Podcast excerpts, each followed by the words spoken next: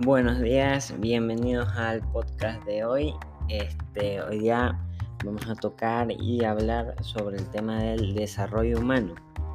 Eh, pero primero antes de hablar tenemos que saber qué es el desarrollo humano. Bueno, pues este es un proceso mediante el cual se amplían las oportunidades de los individuos, las más importantes de las cuales son una vida prolongada y saludable, acceso a la educación y que disfrute de, un nivel de vida decente. Ahora, una vez conocido este tema, ya podemos hablar sobre el desarrollo humano más a profundidad y de lo que está pasando en Ecuador. Eh, el desarrollo humano de Ecuador en los últimos años se ha registrado entre los países con mayor desarrollo humano entre 1890 entre 189 países y territorios. Y esto es algo de lo que deberemos estar sumamente orgullosos.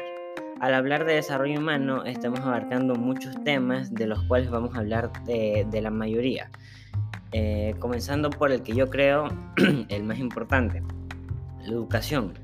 ¿Qué es la educación? Pues es un proceso de facilitar el aprendizaje de capacidades, valores, creencias y hábitos de un conjunto de individuos que los transfiera a otras personas por medio de la historia de cuentos, la disputa, la educación, el ejemplo y la formación o averiguación.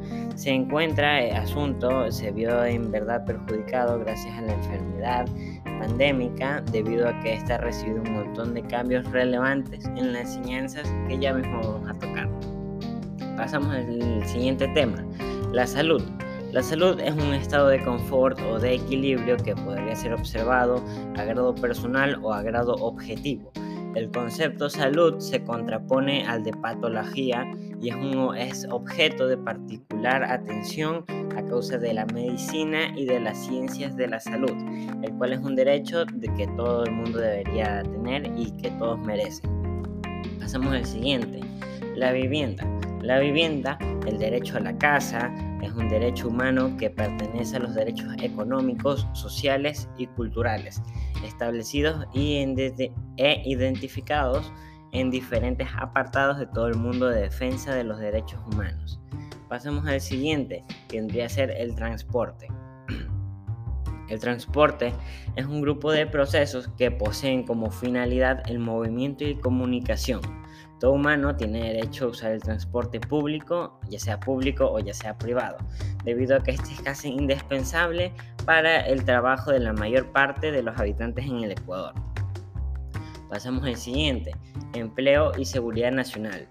Trabajo y Seguridad Nacional es un organismo nacional a cargo de proponer, diseñar, realizar, administrar y fiscalizar las políticas para todas las regiones del trabajo, el trabajo y las colaboraciones laborales, la capacitación laboral y el equilibrio social. Pasamos al siguiente, el deporte. La base del movimiento a favor de los derechos radica en aceptar el concepto fundamental de que el deporte y el tiempo libre son un derecho de todos los organismos vivos, necesaria para su desarrollo, su salud y para el bienestar de tantos de los individuos como de la sociedad. Ya pasamos al último, que vendrían a ser las diversiones. Este último derecho implica a todos los habitantes, aunque mayormente se hace hincapié a los niños pequeños o a los jóvenes, eh, que este explica cómo todos tienen su derecho a poder relajarse o divertirse, ya que no se les puede arrebatar el derecho a la felicidad. ya conocidos todas las ramas que conlleva el desarrollo humano, es cierto que últimamente se conoce que hay muchos problemas en estas secciones debido a la nueva pandemia. Eh, originalmente en este podcast la, intención es informar, pero también es necesario saber cuáles son las soluciones de estos problemas y cómo podemos aportar nosotros a ayudar al país y que este desarrollo humano siga subiendo.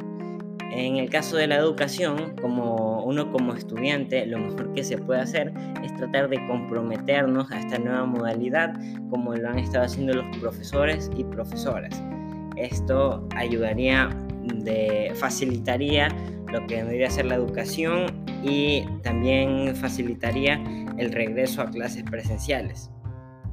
Bien, ahora en el tema de salud es sumamente importante seguir las normas de bioseguridad para no contagiarnos más y no perjudicar miles de vidas.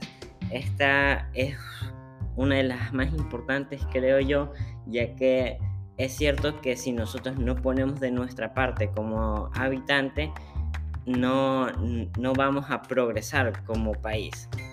Y bueno, hasta aquí, hasta aquí el podcast. La verdad me pareció un episodio bastante interesante. Eh, pudimos ver lo que abarca todo el derecho humano y algunas, algunas soluciones a los problemas recientes con eh, lo que vendría a ser el COVID. Eso sería, eso sería todo. Muchas gracias.